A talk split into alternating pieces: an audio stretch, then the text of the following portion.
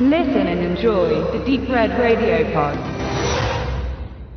Transylvania 6 5000. Ja, besser können wir das jetzt leider nicht einsingen, aber wir haben gerade den besungenen Film gesehen, der tatsächlich gar nicht, wie wir euch da noch näher bringen wollen, so günstig war, wie er an manchen Stellen vermuten ließ, aber immerhin konnten sie da diesen Titelsong in Auftrag geben, aber ohne Scheiß, wenn ich mich jetzt recht ersinne, war das mit so die einzig musikalische Untermalung, viel haben die nicht gehabt, eher mehr so Soundeffekte, oder? Es gibt ja einen Komponisten in dem Film und hin und wieder gab es auch Musik, die natürlich dann gerade zum Finale hin natürlich Spannungsaufbau suggerieren soll, äh, ist aber austauschbar. Also jetzt also jetzt nichts ganz, ganz Großes, aber ich denke, gerade auf den musikalischen Sektor war der Film jetzt nicht so ganz stark ausgerichtet. Wir fangen aber mal von vorne an. Ich habe hier das Mediabook in der Hand von Wicked Vision, Wicked Media. Nochmal vielen Dank dafür. Das haben wir als Rezensionsexemplar erhalten und das ist ja immerhin, kann man ja durchaus mal lobend mit erwähnen, jetzt nicht mehr gang und gäbe bei Streams und Checkdisks, die man hinterhergeschmissen bekommt als Presse. Hier ist wirklich nochmal das komplette Mediabook, jetzt weiß ich gar nicht in welcher Auflage, ähm, ist auch doch limitiert, Cover B 333 Stück. Also da hat man nochmal wirklich was für seine Dienste am Medium in der Hand. Und der Film ist jetzt keiner, der weder unter die Sparte oh, was besonders krasses fällt, was jetzt unbedingt herausgebracht werden musste, noch darunter ein übelster Klassiker. Ich denke, die Rechte waren hier wahrscheinlich nicht die allerteuersten gewesen, aber er ist auf jeden Fall interessant, zumindest jetzt mit dem Abstand von 34 Jahren, wo wir den geguckt haben, weil er bewegt sich in dem schmalen und sehr ja doch hart beackerten Feld der äh, Gruselkomödie, was aber äh, meist äh, finanziell zumindest für die Macher kein Gutes äh, darstellte, weil da gibt's nur ganz wenige, die da wirklich als herausragende zu nennen sind, so Tanz der Vampire und so ein paar Geschichten. Worum geht's aber? In Transylvania 6 5000 machen sich zwei Reporter von so einem Klatsch- und ähm, Tratsch-Magazin aus Amerika auf den Weg nach Transsilvanien, wie der Titel schon sagt. Denn es ist eine Videokassette aufgetaucht, die belegt natürlich, dass, und jetzt könnte man denken, Dracula, nein, nein, nein äh, Frankenstein lebt. Und dadurch, dass das ja genau in das äh, Lesefeld ihrer Anhängerschaft äh, gut reinpasst, sind sie auf der Suche nach einer neuen Super Story, natürlich mit diesem historisch trächtigen ähm, Ort. Dabei ist das relativ gut aufgeteilt. Der eine gespielt von Jeff Goldblum ist eher so der, der Zweifler, der sowieso von seinem Job ein bisschen genervt ist, der da eher nicht so dran glaubt und etwas widerwillig auch diese Reise antritt. Der andere ist gespielt von Ed Bakley, erstens etwas ähm, euphorischer in seinem Job und auch etwas mehr bemühter zu glauben. Und naja, sie kommen dann in Transsilvanien an und treffen viele doch komische Dinge.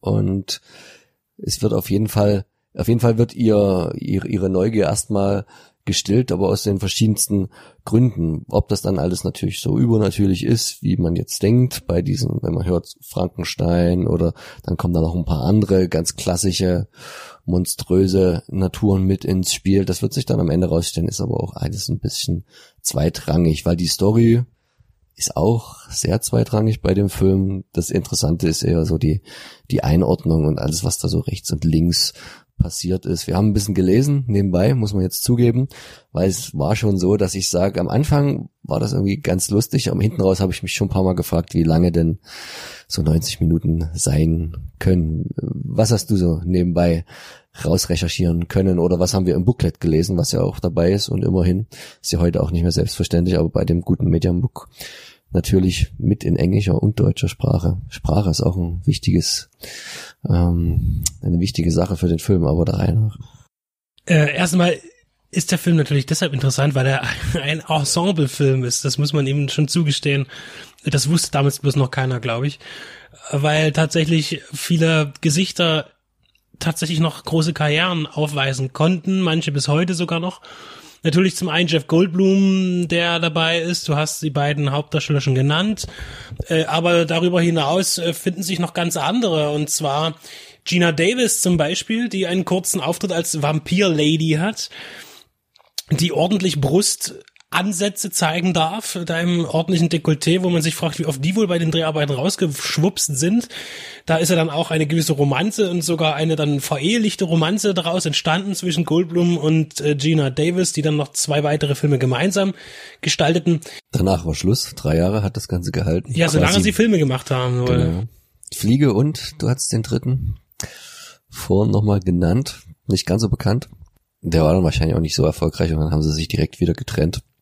Und Gina Davis ist ja dann direkt oder mit anderen Zwischenstationen Richtung Rennie Harlan mein Liebhaber vom anderen Stern war das 1988 und tatsächlich kam dann die Rennie Harlan Phase, die ja auch äh, sehr gute Filme hervorgebracht hat, allerdings dann eben auch in dem riesengroßen Hollywood Finanzmassaker die Piratenbraut endete.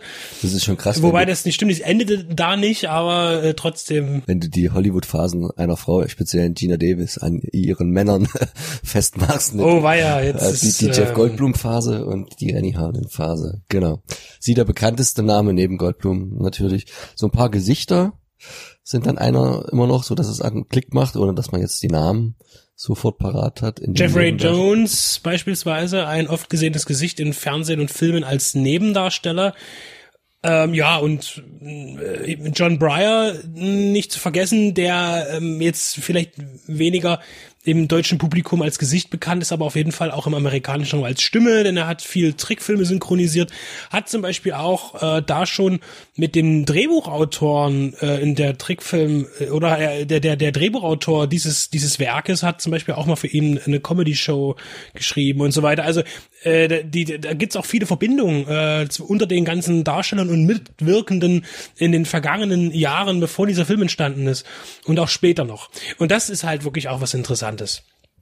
Äh, Rudy De Luca wird hier als äh, Regisseur aufgeführt, der wie wir mitbekommen haben, vorwerks viel mit Mel Brooks zusammengearbeitet hat, in seinen Komödien mitgeschrieben hat, unter anderem, oder auch Ideengeber war. Dracula tot, aber glücklich zum Beispiel. Mit Leslie Nielsen, glaube genau. ich, ja, genau, auch noch mit dabei, aber auch eher eine sehr, sehr überschaubare Karriere. Hat auch nur dreimal Regie geführt, also es war wahrscheinlich, so blöd jetzt klingt, sein Hauptfilm, ansonsten eher mal gern noch mitgespielt, auch hier in so kleineren Nebenrollen bis Cameos und dann tatsächlich Screenwriter gewesen. Und was ich ganz spannend finde, ist zum Beispiel Mace Neufeld als Produzent, der, bevor er diesen Film produziert hat, tatsächlich auch das Omen produziert hat mit ähm, von Richard Donner und später auch noch ziemlich große Hollywood-Blockbuster und Genre äh, moderne Genre-Klassiker mitproduziert hat. Also auf jeden Fall, äh, das sind ziemlich viele Leute am Start, die Ahnung haben. Jetzt kommt in dem Film so eine kleine Puppe vor, allerdings hat die einen Bart. Wenn man aber den Bart wegnimmt, könnte das so ein bisschen aussehen wie der Junge aus Das Omen. Ich weiß nicht, ob man da jetzt unbedingt eine Querverbindung ziehen muss. Eine Querverbindung ziehen wir auf jeden Fall zu der Finanzierung, weil das hatte ich jetzt eben noch gelesen äh, und das äh, und im Nachhinein sogar gar nicht so untypisch war. Äh, und zwar wurde dieser Film äh, hauptsächlich von einem amerikanischen, denke ich jetzt mal, Chemiekonzern finanziert der wohl äh, Geld äh, hatte, das er irgendwie ausgeben muss, aus wahrscheinlich Steuergründen oder irgendwas, und hat da auch irgendwie in Jugoslawien zu tun gehabt, was damalige Jugoslawien, äh, wo der Film tatsächlich auch dann hauptsächlich äh, gedreht wurde, oder ich glaube sogar ausschließlich gedreht wurde äh, hat übrigens diese Film, äh, diese Filmfirma, sag ich schon, diese, dieser Chemiekonzern, ich weiß es gar nicht, wie man den genau ausspricht, äh, DOW oder äh, DOW ist jedenfalls die Zusammensetzung, der auch zum Beispiel in Deutschland in, in Leuna zu finden ist. Also äh, auch noch ein Konzern, der existiert und auch andere, in anderen filmischen Projekten seine Finger drin hatte. Gekostet hat das Ganze drei Millionen Dollar für die Zeit, äh, ja, so schlechter Medium-Budget-Bereich, würde ich sagen. Äh, interessant ist tatsächlich, dass dieser Film, der wirklich einfach nur eine krude Komödie ist mit, mit tatsächlich verschiedenen Mixturen, die auch funktionieren können. Man hat Slapstick drin, äh, man hat Wortwitze drin Und ich muss zugeben, ich habe wirklich äh, zeitweise gelacht, weil es lustig war. Und nicht etwa, weil es unfreiwillig komisch war, sondern weil es wirklich lustig war. Also es gibt ein paar gute Sachen, die funktionieren. Und der Film hat in der Tat sogar, man kann sagen, Gewinn abgeworfen, wenn aber auch nur einen sehr geringen. Der hat immerhin das knapp das Doppelte seines Budgets eingespielt, was zu dem Zeitpunkt im Bereich dieser äh, Preisklasse auf jeden Fall ähm, äh, schon im, im Gewinnbereich äh, ist. Also von drei auf äh, knapp sieben oder etwas über sieben Millionen Dollar, immerhin. Äh, an sich ist der Film technisch umgesetzt ziemlich, ja, er, er erinnert schon ein bisschen auch an italienischen, äh, ich will nicht Billigfilm sagen, aber zu der Zeit, wenn, wenn man überlegt, dass im gleichen Jahr oder etwa ein Jahr später die Fliege entstanden ist, äh, was auch ein krasser Sprung ist von dem, was die Darsteller hier anbieten, gerade eben Gina Davis und Jeff Goldblum, die ja in die Fliege ja wieder mitspielen, dann ist das, dann, dann trennt, das trennt schon wahnsinnig viele Welten, äh, diese beiden Filme, obwohl sie so nah beieinander entstanden sind. Äh, technisch ist der Film halt wirklich ziemlich dürftig gemacht, natürlich, weil es wahrscheinlich auch alles nichts kosten durfte. Aber das gibt wiederum den Charme für diese, diese ganze Klamotte, die da auch äh, drin steht und die Reminiszenz, sag ich mal, die gemacht werden möchte, gerade an den Universal Horror der 30er und 40er Jahre. Das heißt, wir haben hier wirklich auch Dracula, wir haben den Wolfsmenschen, Jekyll and Hyde, Frankenstein. Es geht vormalig um Frankenstein und deshalb fahren sie nach Transsilvanien. Nun hat Frankenstein mit Transsilvanien überhaupt nichts am Hut in der äh, originalen Literatur. Aber gut, äh, diese ganzen Monster sind eben irgendwie mit Rumänien und dem Ganzen verbunden. Fiel mir übrigens sofort ein, äh, Monster Busters, Monster Squad von 87 von Fred Decker und Shane Black, dieser äh, Jugend-Teenie-Monster-Film, der genau das gleiche auch nochmal gemacht hat. Äh, und sogar hier in dem Transylvania 6 5000 wird zum Beispiel auch auf äh, The Creature from the Black Lagoon angespielt. Also da sind wirklich alle Universals mit drinne, genau wie drei Jahre später oder zwei Jahre später dann eben bei Monster Squad. Der, der, der, der, billige Look, der so bisschen wie auch wenn heute ein Film digital oder fernsehmäßig gedreht wird, wo was man ja auch immer gern kritisiert, wo so eigentlich das Magische fehlt, passt eigentlich hier wieder ganz gut, weil es ist ja auch so am Anfang mit dem Found Footage Tape, es ist ja wie, als würde sich da, also Transsilvanien präsentiert sich ja auch die ganze Zeit in dem Film, die ja, die, wenn man die drauf anspricht am Anfang hier, Frankenstein, Dracula, da fühlen die sich verarscht und verarschen die dann auch, auch zurück, die Reporter, und sagen, ja, die Zeiten sind vorbei, wir müssen jetzt hier nicht mehr unsere blöden ähm, ähm, Legenden bedienen.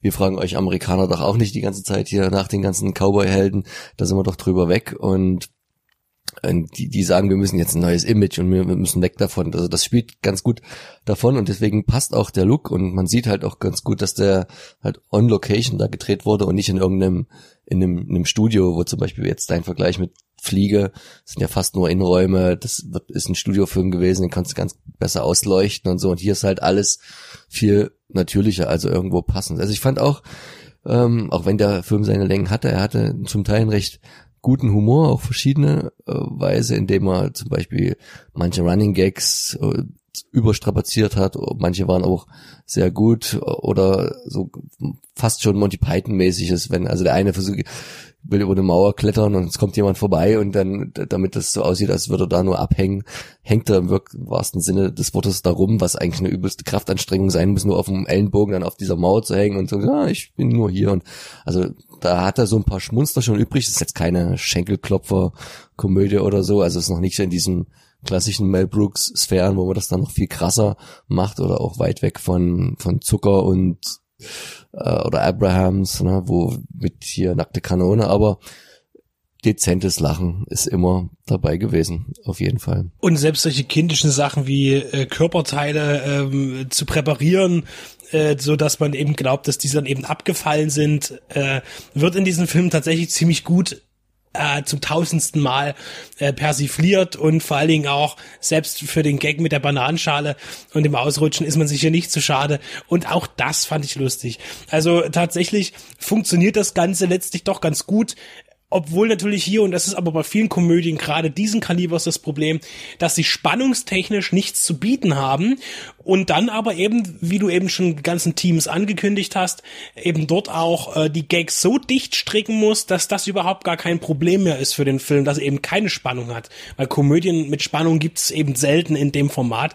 Und er hat definitiv nicht die Gagdichte der Transylvania 65000, wie eben beispielsweise Hotshots oder äh, die nackte Kanone. Äh, aber ich, und er hat aber auch einen ganz anderen Humor. Und äh, das muss man dann schon unterscheiden. Ich denke, das ist eine ganz spannende Sache, äh, dass hier eben ein Film entstanden ist aus einer finanziellen, äh, aus einem finanziellen Überschuss heraus musste man irgendwas machen und hat irgendein Projekt gesucht und hat hier äh, eine ganz ordentliche Darstellerriege versammelt, die heute bekannt ist. Damals eben viele auch, Jeff Goldblum oder auch Gina Davis noch ganz neu. Goldblum, der ja schon seit den äh, Mitte der 70er Jahre immer wieder auftritt und deshalb Filme, die aus den 70ern sind, wie 90er Filme aussehen lässt, weil er, er relativ gut gealtert ist. Äh, sein erster großer Film, wir hatten ihn vor kurzem mal in der Hausaufgabe gehabt, das war ja die Körperfresser, hm. äh, kommen äh, von 78 äh, wo er seine erste längere auch Sprechrolle hatte. Das ist schon faszinierend, wie lange er eigentlich dann schon auf dem Markt als Schauspieler aktiv war. Äh, und hier tatsächlich wirkt es komisch, dass er da mitspielt. Aber trotzdem äh, funktioniert es auf jeden Fall als man, man kann den Film wirklich entdecken, das muss ich dazu sagen. Es ist jetzt kein Film, der mir jemals irgendwie bekannt war. Also ich wurde selbst überrascht von, von der Existenz dieses Werkes. Äh, und mit Hilfe von Wicked Vision ist das jetzt auch für andere Menschen möglich, eben diesen Film zu finden und zu erleben. Genau, und wer das auch tun will, dem sei jetzt hier noch die zwei Audiokommentare auch ans Herzen gelegt. Das ist ja immer das, was ich auch mit am wichtigsten finde bei so älteren Stoffen, wenn die Verleiher sich dann natürlich Mühe geben, da noch ein bisschen was an Extras aufzufahren. Und äh, wir hoffen, wir haben jetzt nicht schon alles verraten, was da drin auch vorkommt. Auf jeden Fall Kommentar mit Regisseur Rudy De Luca und Visual Consultant Steve Habermann, was auch immer der in dem Film äh, konsultiert hat. Und dann nochmal mit James Chandler und Ash Hamilton von horrorfix.com, also quasi Kollegen von uns. Also einmal quasi der analytische ähm, Audiokommentar und einmal über die Dreharbeiten, wahrscheinlich von den äh, Involvierten. Klingt auf jeden Fall interessant. Wir haben es noch nicht geguckt. Vielleicht irgendwann dann nochmal, wenn die Zeit wieder ran ist. Auf jeden Fall schon alleine wegen der Aufmachung eine Empfehlung. Man muss natürlich auch ein bisschen offen sein für das, was man guckt und darf jetzt keine klassische Komödie, wie du schon aufgezählt äh, hast, erwarten. Aber ansonsten wird man da auf jeden Fall die 90 Minuten gut unterhalten.